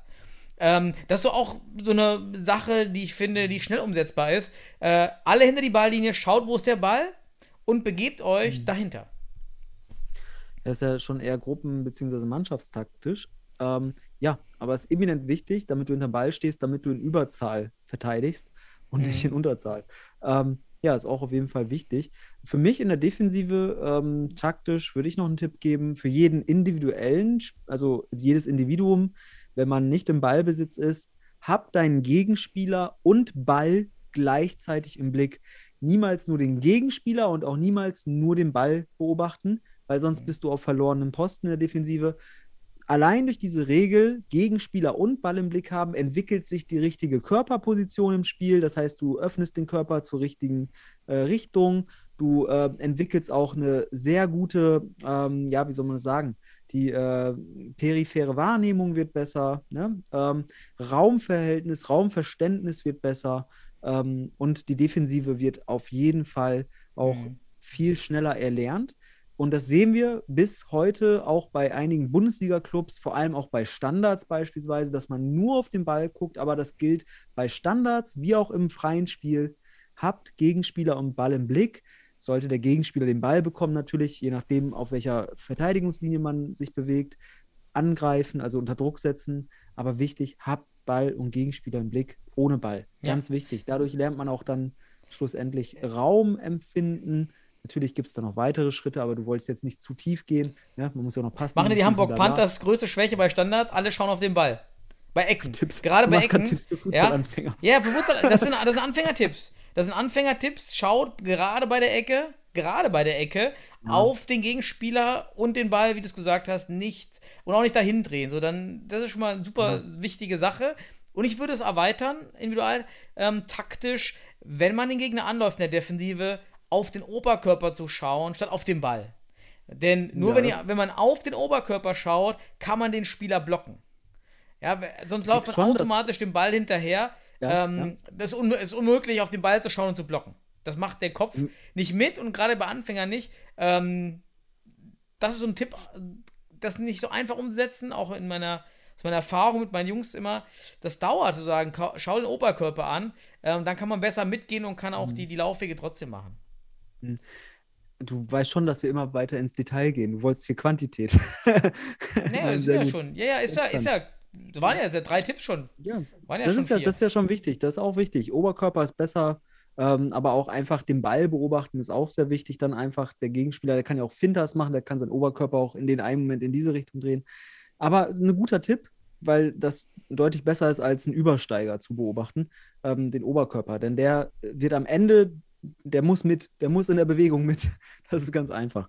Ähm, ja, interessant. Ähm, okay, das sind aber jetzt so Defensivaspekte. ja, Ähm, ich würde noch einen Punkt machen, damit auch Anfänger ähm, das, die Bewegung im Spiel besser lernen. Offensiv ohne Ball beispielsweise, dass man sich immer vornimmt, nimmt, anspielbar zu sein und zu bleiben. Das heißt, sich nicht hinter Gegenspielern zu verstecken, sondern immer versuchen, auch in die Räume, in die Schnittstellen, aber auch für den sicheren Pass. Gleichzeitig aber auch zu merken, wenn ein wenn ich einem, einem einem meiner Mitspieler im Weg stehe, sozusagen, also auf einer Linie stehe, dass ich mich dann als mittlerer oder äußerer Spieler, je nachdem, einer von beiden bewegt sich also raus, um anspielbar zu werden. Es ist einfach sehr wichtig, dass wir versuchen, durchgehend drei Anspielstationen an Feldspielern zu haben, wenn wir den Ball haben. Ähm, und deswegen offensiv ohne Ball damit auch die richtige Rotation, weil dann kann der Trainer auch anfangen, taktisch zu denken, dann kann er Räume erklären, erläutern, wenn Spieler diesen Versuch für sich individuell, also ist für mich individualtaktisch sehr wichtig, versuchen anspielbar zu Mhm. sein und zu bleiben und sich eben nicht ähm, ja, länger als, äh, als nötig äh, im, im Niemandsland, also hinter irgendeiner Verteidigungsfigur zu verstecken. mhm. So vereinfacht gesagt. Das wäre noch ein Tipp für Ja, super. offensiv. Äh, Jetzt haben wir schon techni technisch hatten wir, individualtaktisch und als letzter Punkt würde ich noch die gruppentaktischen, äh, gruppentaktische ähm, Grundsachen mal äh, besprechen, vielleicht ein, zwei. Und da ist mir auch ganz stark aufgefallen, ähm, in der Defense, gerade wenn man gegen ein etwas futsal-affineres Team spielt, in der Defensive die Raute zu machen in der Verteidigung. Ähm, 1-2-1, äh, laut, schaut euch das im Internet an. Ich kann auch das auch verlinken, gerne unten in den Shownotes. Ähm, Und dann, wenn man in der Raute steht und äh, das ist wirklich grundlegend, dann, dann klappt die Defensive super. Äh, wenn man sich nicht auskennt, stellt euch einfach tief die Teams. Ja, ein Drittel, gerade wenn man unterlegen ist, vielleicht einfach tiefer stellen, dann braucht man auch nicht viel Kondition, dann ist man ein bisschen kompakter. Ähm, gerade am Anfang. Und ganz wichtig, der Mann, der Ball entfernt ist auf der Gegenseite, dass der auf die Mitte einrückt. Das ist, ey, das würde ich, äh, Obertipp am Anfang, darauf zu achten, dass der, der ballentfernte Spieler mit einrückt oder einfach gesagt, wenn der Ball auf der rechten Seite oder auf der linken ist, ist der rechte, linke Aler auf der Hälfte der Linie. Und äh, das, Ja, das- äh, reißt natürlich super Räume für ein erfahrenes Team dann. Ich, ich würde ich würd dann an, anschließend an den Tipp, schaut euch mal hier bei Mr. Futsal die, die äh, Grundformation und Verteidigungsbasics äh, Basics an. Die gibt es auch als Beitrag, damit man versteht, was heißt es in dem Moment über die Raute oder auch daraus eine Mischverteidigung zu machen aus Raum- und Manndeckung ähm, und gleichzeitig auch die starke Seite aufzubauen auf der Ballseite, so dass man und dann, wie du schon sagst, mit den Tipps, die vorher kamen, ich äh, bin hinterm Ball, also ganz wichtig, ganze Mannschaft äh, hinter die Balllinie und dann äh, ohne, ba ach, äh, wie ich gesagt habe, Gegenspieler und Ball im Blick haben. Mit diesen Tipps, mit den zusätzlichen, hat man eigentlich schon mal eine sehr solide, gute Futsal-Verteidigung. Ähm, natürlich vor allem dann, wenn der Gegner halt auch beispielsweise das 3-1 oder 1-2-1 spielt. Bei 4-0-Systematiken gibt es nochmal andere Regeln, aber wenn man das individualtaktisch dann weiter löst, versteht man immer mehr auch am Ende des Tages, wie lässt sich dieses System verteidigen äh, oder wie lässt sich dagegen verteidigen. Deswegen ganz Mhm. wichtig. Ähm, in der Raute kann man anfangen. Erstmal, Oh, wenn man, wenn man Halbzeit so schon vorbei. Wir haben nur noch die Halbzeit. Wow, wow. Ja. Ja, krass. Das habe ich Ähm, Druck aber gemacht. ist ein guter, guter, guter Punkt gewesen, Ja. auch mit der Raute, weil daraus, das ist der erste Gedanke, wenn man in, in Raum denken kann. Ähm, und wenn es weitergeht, dann geht man auch aus dieser Raute vom Gefühl raus. Das ist noch eine Ausgangssituation und dann wird das halt ein, ein sehr komplexes, flexibles, auch individualtaktisch, gruppentaktisch in der Verteidigung ähm, wichtiges Ding. Ja. Und äh, das ist aber absolute Basic. Das ist ganz wichtig. Dass wir reden ja hier von. Wir reden von Basics. Äh, ich habe noch den letzten Punkt, dann, dann können wir zu dir Ach äh, Mann, ich wollte auch noch einen nennen. Ach so, ja dann, ich lasse meinen noch und dann guck mal, wie viel Zeit noch ist. Du redest so viel. Äh, Komm, mach schon mal die zweite Halbzeit und wir, wir gehen dann über ins, ins Dings, weil wir dürfen ja nicht überziehen. Mach Ach schon mal so. zweite Halbzeit. Ich, ich Okay. mach Futsal, Futsal, ja komm, mach einfach. Komm. Ich mache noch Halbzeit mein Thema. Ich will nur, der letzte Punkt, gruppentaktisch, den ich äh, finde, der, der wichtig ist, weil es den deutschen Futsal geprägt hat, versteift euch nicht auf Rotationen. Das ist so eine richtig schlechte Angewohnheit der ersten 10 bis 15 Jahre gewesen. Rotation, Rotation. Ich habe da selber falsch gemacht bei den Jungs. Äh, nur diese Rotation bolzen und falscher Weg. Ähm, denn Rotationen führen dazu, dass man sich ähm, zu außen rechenbar macht oder wenn es nicht läuft, dann auch, ja, mach doch mal die Rotation. Aber eine Rotation läuft nicht ohne die Grundtechniken erstens. Wenn die Grundtechniken nicht sitzen, läuft eine Rotation. Und wenn die Grundindividualtaktiken nicht laufen, läuft eine Rotation auch nicht. Das heißt, als Tipp würde ich sagen, wenn ihr mit dem Futsal anfangt, ähm, der, der den Ball spielt, läuft weg. Ja, da braucht man keinen Laufweg einzubauen, wenn man die anderen Grundregeln beherrscht, mit Nachlaufen, ähm, was wir besprochen haben, Annahme. Aber dieses ganz krasse Rotationsbolzen, ähm, ich glaube, das ist der falsche Weg. Ähm, Ja, ich finde es auch krass. Du sagst ja schon, das ist so die, die Anfangsschule im deutschen Futsal gewesen. Man sieht die ganzen Rotationen. Das funktioniert gegen Anfänger vielleicht, ne? Also die dann nicht klarkommen mit sowas. So diese typische frühere Münsteraner, Kölner Schule, nenne ich das gerne. Ähm, denkt von klein zu groß, vom einzelnen Spieler über zwei Spieler, über drei Spieler und dann in vier und trainiert nicht sofort alle vier in Rotation. Ähm, ist, aus der Individualtaktik entsteht eine Gruppentaktik. Das sind, da beginnt es also mit Zweiertaktiken, dann gibt es Dreiertaktiken und dann geht man in Vierer, weil man merkt auch bei Zweiertaktiken dann, wann funktionieren sie. Natürlich, die anderen beiden müssen was machen. Die müssen sich richtig im Raum bewegen und so weiter. Dann wird es, also denkt von klein zu groß. Das ist ja sowieso didaktisch wichtig. Und ich finde, es ist ein didaktischer Fehler. Das ist aber auch eine pädagogische Meinung, das habe ich auch studiert. Ähm, wenn man direkt diese Mann, also diese Vierer-, Fünfer-Gruppentaktiken trainiert, ähm, denkt von klein zu groß. Also ohne Individualtaktik, wie du sagst, werde ich niemals die richtige Entscheidung treffen, wann eine, eine Rotation, eine richtige Rotation mit allen wirklich gelingt oder wenn, wann sie erfolgsversprechend ist. Und deswegen, das, sind, das ist A und O, erstmal individuell arbeiten, die Spieler individuell verbessern auf taktisch und technischer Ebene, um dann Step by Step, ich habe es dann immer über Zweier-, Dreier-Taktiken. Und ich kann dir sagen, ich war nie bei einer Vierer-Taktik am Ende angekommen, weil das haben die Jungs dann alles selbstständig entschieden. Weil jeder Mhm. Spieler für sich individuell dann verstanden hat, ich muss jetzt den Raum frei machen, damit zum Beispiel ein 1 gegen 1 möglich ist. Ja, ist auch eine Art Rotation, weil den Raum, wenn du den Raum weit weg äh, frei machst, musst du dich irgendwo hinrotieren, wo dann wiederum ein, ein Pass möglich ist, während dann der Raum frei wird und so weiter. Das ist eine Rotation. Ähm, und denkt, wenn ihr sowas hört wie Parallela und so weiter, das sind auch, das, wenn man das nicht spielt, wenn man, wenn man also zurückrotiert, dann nennt man das Rotation, aber auch das ist nur ist möglich, wenn man das Raumverständnis individuell und gruppentaktisch kriegt. Das ist für mich wichtig, dass man das äußert. Ähm, und rotieren bringt halt auch nichts oder äh, vor allem, wenn kein Druck da ist, ähm, dann kannst du dich tot rotieren, dann, ähm, ja, dann steht der Gegner häufig äh, in, in seiner Raute, vereinfacht gesagt, und muss nur die Räume zumachen. Ja, Und das ist mir sogar bei ich. Waldindorf aufgefallen, da war nämlich in dieser Phantomrotation nicht die, ja? Also wenn jemand rotiert, ohne dass der Gegner sich bewegt hat, dann hat man selber Kraft investiert, hat aber 0,0 Räume gezogen, weil die Rotation viel zu weit weg vom Ball beginnt. Ähm, und damit muss der Gegner sich nicht bewegen. Das sind so Phantomrotationen, nenne ich das. Und tatsächlich, selbst bei Wald Imdorf habe ich das nochmal äh, ein, zwei Mal gesehen. Ähm, von Elesi zum Beispiel, weiß ich jetzt noch Gutes genau. Stichwort. andere- Gutes Stichwort. Ja. Bleib mal gleich dabei. Bleib mal dabei. Ja. Merk dir Phantomrotation Weilendorf für deine Reflexion der, der Champions League. Aber du hast recht. Ähm, es ist am Ende sehr ineffektiv, dauerhaft nur zu rotieren. Wenn der Gegner nicht angreift, dann kannst du auch anstatt zu rotieren eine Finter machen und so weiter, um, um Räume zu reißen. Hm. Das sind zum Beispiel individualtaktische Mittel, um am Ende des Tages ohne Ball auch Räume zu reißen. Und mh, dann brauchst du keine mh, zehnmal mit allen vier Mann die Position wechseln und rotieren. Musst du alles nicht machen. Dann ist Rotation nur noch ein Element im Spiel und nicht mehr das Element. Und das ist ein Ergebnis am Ende des Tages, anstatt zack, sofort rotieren. Ne? Deswegen, guter Punkt, finde ich auch. Ja. Phan- Phantomrotation ist der Begriff, Ja. den, der, der prägt irgendwie auch immer noch deutschen Futsal teilweise. Richtig. Aber ich fand, wir haben eine gute Übersicht gegeben. Oder wolltest du jetzt noch einen Punkt bringen? Ja, ich hätte noch was Mentales. Ähm, ich mach's, mach's in zwei Sätzen. Futsal ist ein Fehlerspiel, ganz wichtig. Entwicklung und Erfolg im Futsal ist einfach auch ein, ich finde es immer ein wunderbarer Transfer für Entwicklung und Erfolg im Leben. Try and Error. Wir machen so viele Fehler im Futsal.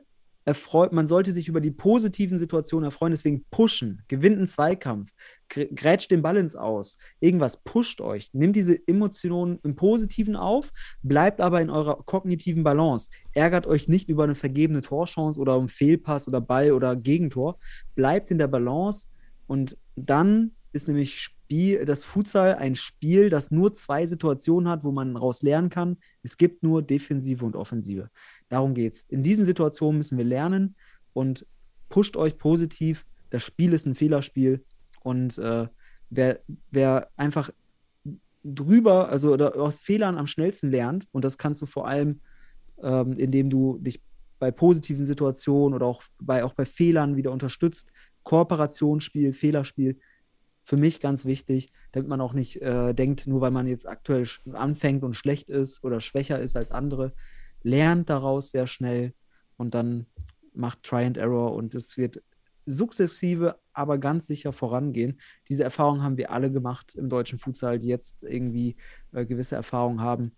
Am Anfang waren wir sicherlich nicht super und sind es immer noch nicht, weil wir immer noch Fehler machen ohne Ende. So sieht's aus. Korrekt. Es ist immer die Frage, wo man die Fehler macht. Und das ist äh, im Richtig. halt spezifisch. So, ich mache mal hier deine Halbzeit. So, Sebastian. Jetzt, Hast du gepupt? ja, Hast du gepupt? haben Nicht gehupt. Gepupt hast du. So. Ja, ähm, ich würde, weil ich, es ist- war halt der Event jetzt vor der Bundesliga noch, also Champions League in, in Stuttgart, in Weilimdorf. Ähm, wir haben es schon zum Anfang gesagt, es war bitter. Ne? Weilimdorf leider ausgeschieden, seit langem ein deutsches Team mal nicht aus der Vorrunde heraus oder aus der ersten Vorrundenrunde äh, hinausgekommen. Ähm, gleichzeitig hast du zum Einstieg gesagt, eigentlich mit das beste Team, was, was, was Deutschland jemals da ins Rennen geschickt hat. Ähm, und trotzdem scheidet man sogar in einem Heimevent aus. Deswegen umso bitterer. Und jetzt frage ich dich erstmal, hätte das sein müssen? Und woran hat es aus deiner Sicht gele gelegen? Und dann kann ich ja noch mal ein bisschen rahmen, auch noch mal ein bisschen zu den Daten und äh, ein bisschen, bisschen dazu steuern. Ja, woran hat, es, woran hat es gelegen? Ja, Woran hat es gelegen? Ja, da frag mal, wo Ähm, hat es dran gelegen? Ne? Ähm, Aber das mich gefragt, also, woran hat es gelegen?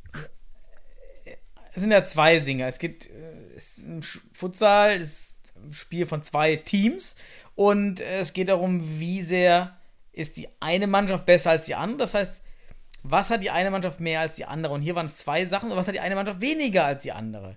Und gerade im Spiel gegen Kosovo hatte Kosovo was gut und weil Imdorf halt weniger davon. Äh, und das war für mich ähm, der Teamzusammenhalt. Ähm, Und da Du hat. meinst äh, Lekeni meinst du, ne? So Lekeni, ja, ja. Ähm, Nicht, dass die alle denken, wir spielen jetzt gegen die kosovarische Nationalmannschaft auch Ja, schon Leg- in der Champions Genau, also ähm, Likeni aus, aus dem Kosovo, jeder Ball, das hast du eben auch noch mal angesprochen, ja, so als mentaler Tipp, ja, feiert jeden Zweikampf, feiert jede Aktion positiv. Das hat mir bei Ball Imdorf, soweit man das im Stream sehen konnte, fast immer gefehlt. Das war sehr passiv, ähm, sogar bei den Toren irgendwie passiv, aber auch nicht nur in dem Spiel, sondern in anderen Spielen. Ähm, das Mentale des Teams scheint noch nicht da zu sein, was halt auch schwer ist, denn wir müssen uns nochmal zurückerinnern. Letztes Jahr kamen fast alle neuen Spieler zu Wall Imdorf und es war, gab ja kaum Spiele. Und jetzt kamen nochmal viele neue Spieler hinzu. Das heißt, wir haben in Weil Imdorf innerhalb von, von einem Jahr einen eigentlich fast komplett neuen Kader, der noch gar nicht zusammengewachsen ist. Mhm. Und das könnte, weiß man nicht, kann man jetzt auch äh, der kluge Sprüche, äh, äh, kluge An Vermutungen anstellen. Es ist halt ein Problem, wenn man dann auch noch Blöcke bildet, spielerische Blöcke, ähm, die dann vielleicht auch entsprechend ähm, der, der Ausrichtung ähm, und der Freundschaften irgendwie, der sozialen Connections dann im Team auch schon nochmal Blöcke bilden, dann ist es das Gegenteil von dem, was ich ja möchte, ist ein Team schaffen. Und wenn ich Blöcke generiere, auch spielerische Blöcke, und das auch noch weiterlebe, dann könnte es sein, dass das eben Spannungen gibt. Ist ganz spannend bei Weil im Dorf, wie sich das entwickelt. Vielleicht hat es daran jetzt gelegen, denn rein vom, vom Talent her hatte natürlich mit äh, Diaz, hatte Kosovo einen überragenden Einzelspieler auf, auf linken Ala. Erklärt mir aber nicht, warum man, warum ein Bosinovic, ein Söser, ein, ein Duras, ähm, ein, ein, Kolik, ein Koluka das nicht durchbrechen können. Hm. Okay. Ja, also ähm, lass uns erstmal ein bisschen die Ergebnisse für alle, die es nicht gesehen haben, nochmal besprechen.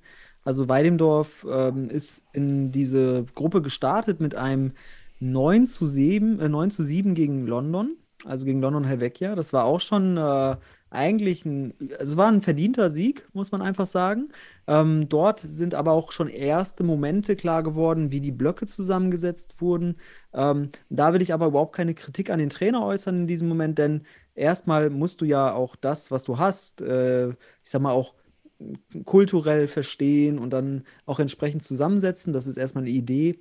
Und man hat aber gesehen, im Verlauf hat sich das auch ein bisschen geändert in dem Spiel. Auch äh, du sprichst es an. Ähm, dann hat man bestimmte Spieler, die gut zusammenwirken. Mir gefiel dann zum Beispiel Memoš Söser und äh, Bosinovic zusammen sehr gut. Ähm, Söser als Ala, Bosinovic als Pivot haben da gute Akzente gesetzt. Und dann kam das zweite Spiel gegen den türkischen Vertreter aus, äh, ich hoffe, ich spreche es richtig aus, Tafshan Chali oder Tafskan Saleh oder wie auch immer. 8 zu 1 ganz deutlich. Ähm, hier interessanterweise im ersten Spiel ein Sipahi und ein Edesi überhaupt nicht zum Einsatz gekommen. Ja, im ersten Spiel. Im Mhm. zweiten Spiel kommen sie dann zum Einsatz gegen diesen etwas schwächeren Gegner, der auch schon zuvor 5 zu 0 verloren hat gegen die Keni. Ähm, und auch im Nachgang gegen London nochmal 7 zu 3 verloren hat, also auch relativ deutlich. Und ähm, da kommt dann sozusagen ein neuer Block oder neue Blöcke, gemischte Blöcke. Ähm, vielleicht hat man da gesagt, okay, jetzt müssen wir was verändern, weil das gegen London zu knapp war.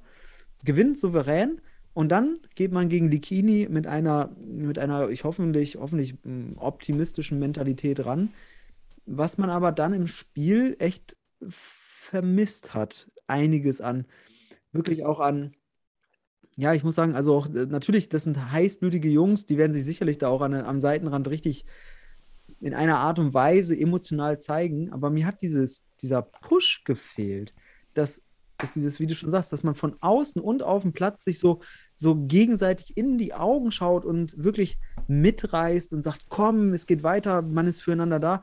Aber das, da will ich, das ist eine Einschätzung von außen über die Fernsehbilder. Ähm, ich möchte aber sagen, dass der Trainer da sicherlich jetzt seine Erkenntnisse rausziehen wird und damit weiterarbeiten wird. Fand ich aber höchst interessant, weil dieses Spiel gegen die Keni war ein Spiel von sehr guten Individualisten gegen eine Truppe, die vielleicht ein, zwei gute Individualisten hatte, aber einen mega Zusammenhalt gezeigt hat. Aber es ist auch wieder eine Mentalität, die, wenn du im Ausland spielst, ne, als kosovarische Mannschaft jetzt, da bist du auch, das ist auch nochmal eine andere Kultur, die du dann entwickelst, als wenn du ein Heimspiel hast. Und da hat eigentlich genau, also genau das war für mich ein Zeichen oder auch, auch Indikatoren dafür, dass Likeni dieses Spiel ähm, nachvollziehbar und auch verdient gewonnen hat, weil auch die Bedingungen einfach dafür sprachen, dass da das Team gewinnt, was am Ende des Tages einfach gute Individualisten, aber gleichzeitig auch ein geiles Team hat. Und ich war vom Weidemdorf dann sehr enttäuscht. Also es war durch die, durchweg, durch diese Gruppenphase dann, durch die drei Spiele, keine klare Linie zu erkennen. Das Mhm. fehlte mir so ein bisschen. Es war wie so ein Testspielwochenende, so gefühlt, dass du hier und da mal was machst. Und ja, ähm, das ist vielleicht in der Hinsicht von außen das, das Empfinden, die Beobachtung. Und sie haben gegen Likeni sogar noch Glück gehabt, weil der Philipp Pless natürlich noch ein, zwei Dinger rausgeholt hat. Ja, starkes Ähm, Spiel, ja, Ja, absolut. Likeni hat das verdient gewonnen. Aber ich war äh, überrascht und auch äh, enttäuscht teilweise über Verteidigung, Verteidigungsmentalität bei Weil im Dorf. Da wurde ja teilweise über kein Druck aufgebaut, keine Pass, keine Pa- Passlinien geschlossen. Als hätte man da wirklich, ja, einen Haufen Individualisten, die aber nicht zusammenwirken. Und das war schade, dass du auch gegen ein simples, ein simples äh, Überzahlspiel, das war ja keine hohe Kunst, da war jetzt nicht viel, äh, viel Idee hinter bei Likeni. Aber dass die das dann so schlecht verteidigen bei dem Dorf, in so einer wichtigen Phase, unentschieden hätte gereicht. Hm. Das, das war tief, zutiefst enttäuschend für mich in der Hinsicht, dass ich eine Erwartung hatte, dass es natürlich weitergeht. Also zutiefst enttäuschend in der Hinsicht. Ich war jetzt nicht am Boden zerstört, ne? aber es war interessant aus Futsal-spezifischer Sicht, weil du sagst es richtig, man hat gedacht, okay, man hat da jetzt wirklich investiert, man hat einen Umbruch, Umbruch, so kann man es vielleicht nennen, über das Jahr gehabt.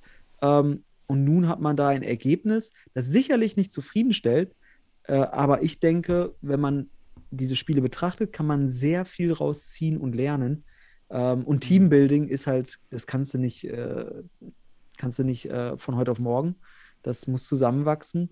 Das braucht solche Erlebnisse, Tiefschläge, damit du in Zukunft halt wirklich auch äh, verstehst, ja, wenn du fällst, muss man gemeinsam aufstehen. Ganz einfach, ne? Ja, auch je mehr, je mehr unterschiedliche Sozialräume und Pluralität du in den Kulturen hast, desto schwieriger ist es ja auch, das gemeinsam, weil jeden motivierst du anders, jede Kultur motivierst du anders, kannst, musst anders ansetzen.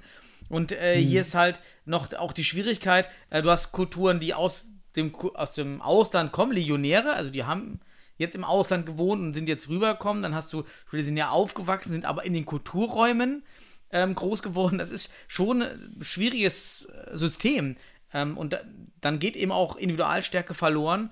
Und das hat man auch, finde ich, ganz gut gegen London gesehen. 3-0 war super. Der Game, äh, Gameplan war da. Es hat funktioniert. Man musste sich nicht pushen. Man hat es einfach über die individuelle Klasse lösen können. Und dann ging der Fight los. Ja. Und dann Also wurde es schon brenzlig, ja, wurde es echt, echt schwierig, sich dann da äh, hinzureißen. Genau, es wurde auf einmal deutlich, man hat eigentlich sehr effizient gespielt, war effektiv. Man hat äh, auch mit dieser, ich sag mal, ich nenne es mal kulturellen Homogenität auf dem Platz, weil die Blöcke waren äh, passend kulturell zusammengestellt, also äh, allein, wahrscheinlich sogar sprachlich orientiert, dass man sich da entsprechend unterhalten kann auf dem Platz. Nee, aber was ich sagen will ist, nach dem 3-0 dachte man, okay, das ist jetzt, das ist sehr souverän. Das hat jetzt, ne, das ist, ist ein super Start. Auf einmal kassiert man ein Tor und das Ding wackelt. Es fängt an zu wackeln. London hat natürlich auch Blut geleckt, aber das, wenn du, du kannst das souverän weiterspielen, das hat man gemerkt, dass jetzt dann auch, dann wurden auch Veränderungen hier und da deutlich. Man hat Veränderungen vorgenommen. Und ähm, ja, manche Dinge haben gegriffen, manche nicht. Am Ende war es durchaus ein verdienter Sieg, aber es war schon im ersten Spiel so ein bisschen wackelig. Und ich, ich habe im ersten Spiel eine starke Homogenität gesehen auf Basis vielleicht kultureller Aspekte, was aber nachvollziehbar ist, dass der Trainer natürlich erstmal auf sowas setzt, aber dann die richtige Mischung findet. Und ich fand beispielsweise Memoš Söser und Bosinovic in der Offensive sehr gut zusammen, weil beide unterschiedliches. Wow, wow, wow. Hat man das gehört? Da waren meine. Katzen, die haben gefaltet. Das glaubt ihr nicht. So, ähm, gut, was ich sagen wollte, ist, man hat das dann gemerkt, da kamen so zwei unterschiedliche Futsal-Stile zusammen, die sich aber ergänzt haben und äh, von den Positionen her sehr gut. Und die fand ich im ersten Spiel auf jeden Fall ähm, mit der größten Leistungskraft. So, das hat sich aber dann im zweiten Spiel auch und im dritten Spiel durchaus wieder relativiert. Ähm, und ich weiß nicht, was am Ende, das wird man nur in Weidemdorf feststellen können, was am Ende dann das Problem war, dass man gegen Likeni das Ding nicht über die Runden bringt oder einfach auch, ja, vielleicht mental das Ganze als, als Gruppe noch nicht bewerkstelligen konnte. Ob es an der kulturellen Homogenität liegt oder an der dann zunehmenden Heterogenität, das heißt dann auch auf einmal Dinge zusammenkommen, die sich nicht verstehen.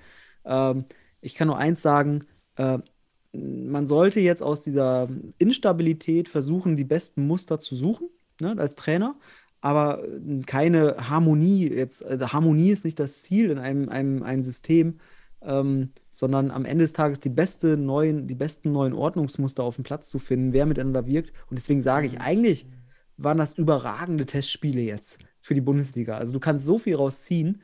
Und ich hoffe, dass die Jungs diesen Misserfolg aufnehmen, wenn man, also für alle Weilimdorf-Fans, ne, dass man da jetzt draus lernt, damit man halt auch in der Bundesliga nicht nochmal so schlecht verteidigt, zum Beispiel gegen einen Flying Goalie, weil das ist jetzt mal ein Tipp an alle Teams da draußen, ähm, die am Anfang gegen Beilendorf spielen. Also so verteidigt man gegen keinen Bundesligisten Flying Goalie. Da kriegst du auch gegen die Bundesligisten gegen einen Flying Goalie Gegentore. Das war wirklich in der Hinsicht, ich will nicht sagen äh, leichtsinnig, ich will nicht sagen faul oder was auch immer. Es war einfach nicht gut genug. Und das äh, kann man analysieren. Vielleicht, also ich, ich, muss mal Christian fragen, ob wir nochmal vielleicht die Champions League-Spiele von Weidingdorf nochmal Analyse äh, spezifisch begleiten. Die Bildrechte können wir sicherlich von German Sports TV äh, kriegen. Wir sind ja durchaus kooperativ mit denen. Und äh, aber das war echt äh, gegen Lekini äh, war es eine Offenbarung in gewisser Art und Weise. Und ich habe gerade mal, ich hab mal geschaut, woran es nicht lag. Äh, nicht am Alter, denn ich bin gerade mal auf der Seite des Kaders von London Helvetia, wo es ja auch eng war, das Spiel. Mhm. Und der Kader erstmal ist mir gar nicht so aufgefallen in der Live-Übertragung, ist eigentlich auch extrem mit Legionären gespickt. Also auch die Engländer haben das ja. Problem der Eigengewächse, ja. also die komplette Defensive ist eigentlich, äh, sind Legionäre aus äh, Spanien, aus Portugal, ja. aus Brasilien. Es gibt eigentlich nur vom, vom kompletten Kader 1, 2, 3, 4, 5 und davon noch zwei Torhüter, äh, sechs Engländer im ganzen Kader.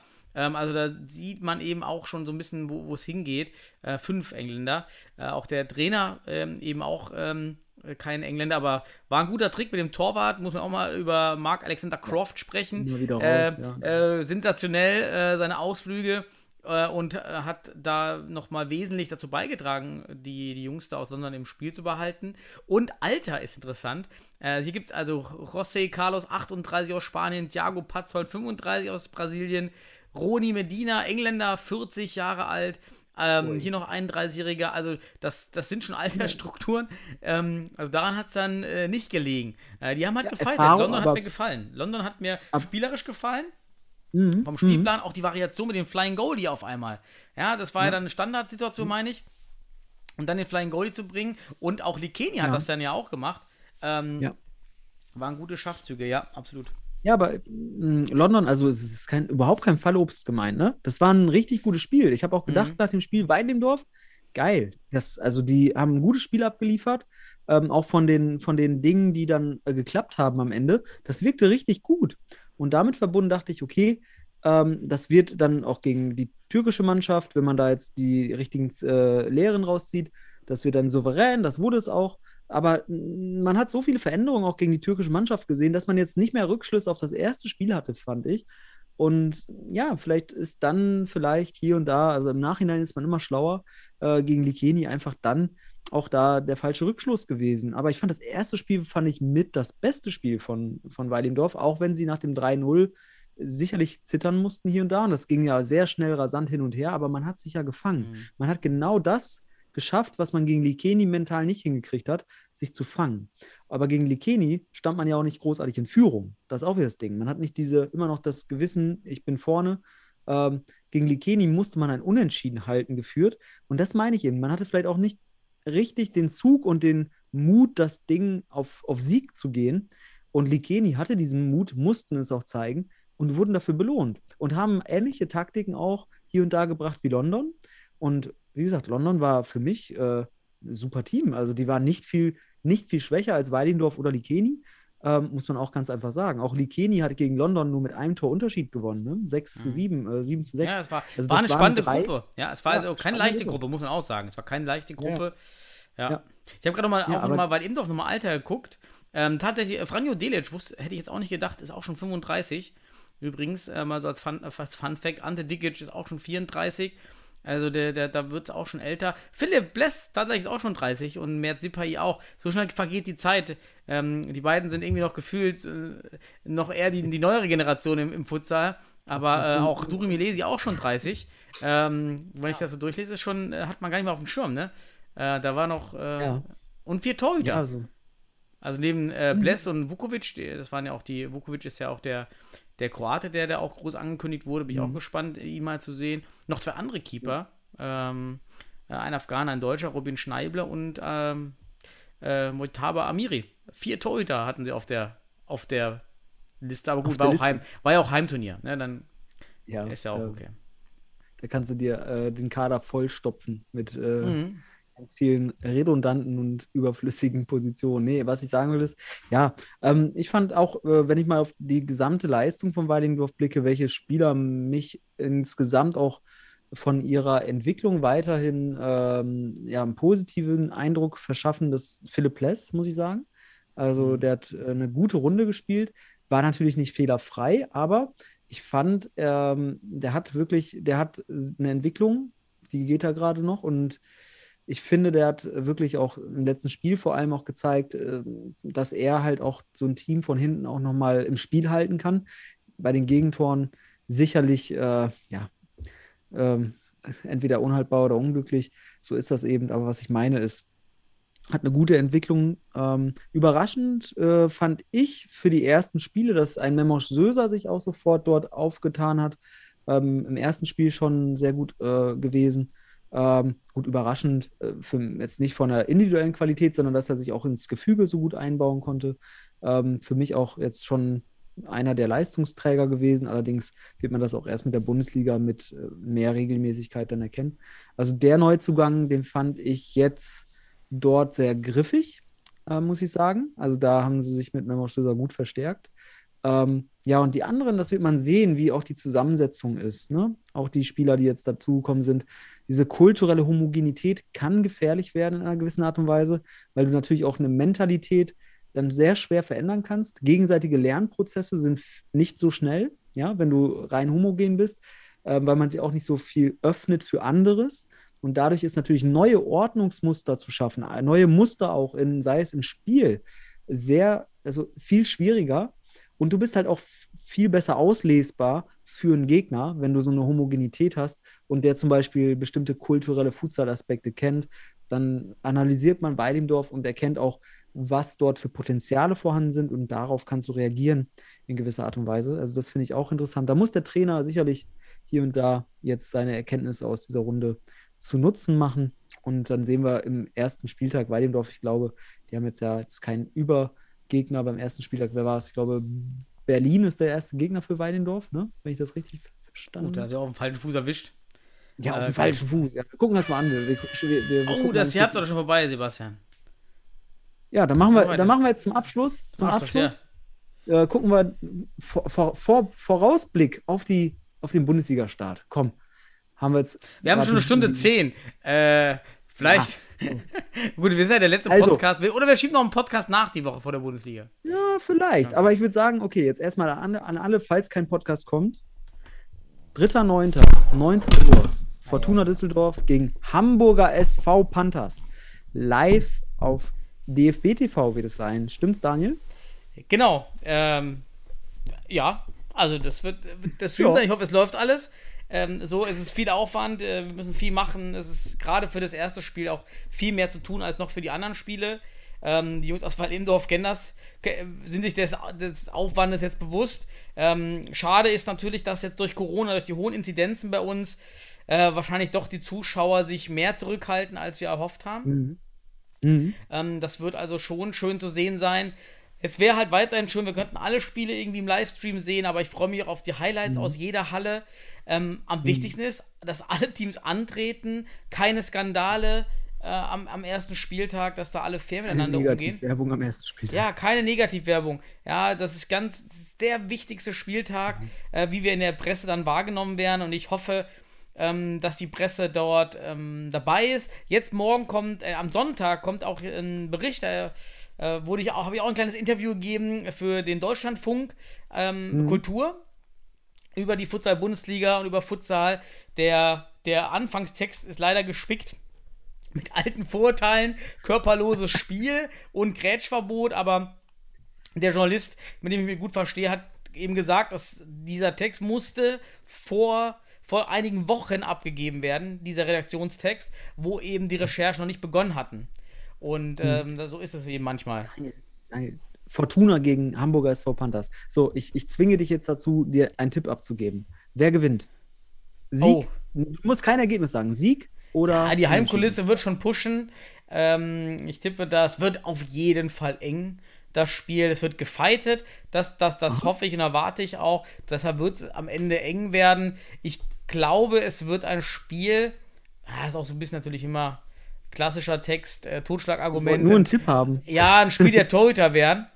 Ähm, denn, äh, ja, Fortuna, ähm, schön wäre doch ein Unentschieden am ersten Spieltag. Direkt Okay. unentschieden. Ähm, nee, ich gebe keinen Tipp ab, kann ich nicht machen. Ich bin Nicht befangen. Okay. Ähm, du musst. Dann mache ich den abgeben. Tipp bei Fortuna. Ähm, mein Tipp, okay, ich würde auf die HSV Panthers setzen, aber wer weiß, ist die erste, also diese Tipps sind überhaupt nicht haltbar, weil es die erste Bundesliga-Saison, wir wissen gar nicht, was passiert, aber HSV Panthers. Dann, wir gehen schnell die vier, fünf Spiele durch. TSV Weilendorf gegen Berlin, dein Favorit. Wer Ja? Weilendorf. Wer- wer- Weilendorf ist jetzt sauer. Äh, von Berlin habe ich gar nichts gehört. Berlin hält sich völlig bedeckt. Man erfährt Mhm. gar nichts. Ich glaube, da kommt nicht viel. Also, Die hatten ein Testspiel gegen die HSV Panthers gewonnen. Ne? Ähm, aber gut, Testspiele will ich jetzt nicht zu ernst sehen. Ähm, mein Tipp wäre auch Weilendorf. Mhm. Dann MCA Futsal Club Bielefeld gegen die TSG 1846 Mainz. Gib mir einen Tipp. Oh, ich, liebe ja die Mainzer. Ähm, es wird interessant sein, was äh, MC herausholt ohne Söser. Äh, Mainz wird fighten. Überraschungssieger. Ich setze auf Mainz. Okay, gut. Dann setze ich dagegen. Ich setze auf den MCH. Ähm, und dann ähm, Stuttgarter Futsal Club gegen, oh, das ist eigentlich für mich das Topspiel übrigens, Mhm. gegen Hot 05 Futsal. Futsal. Ja, das ist wirklich das einige Topspiel des Spieltags. Das, das ist korrekt.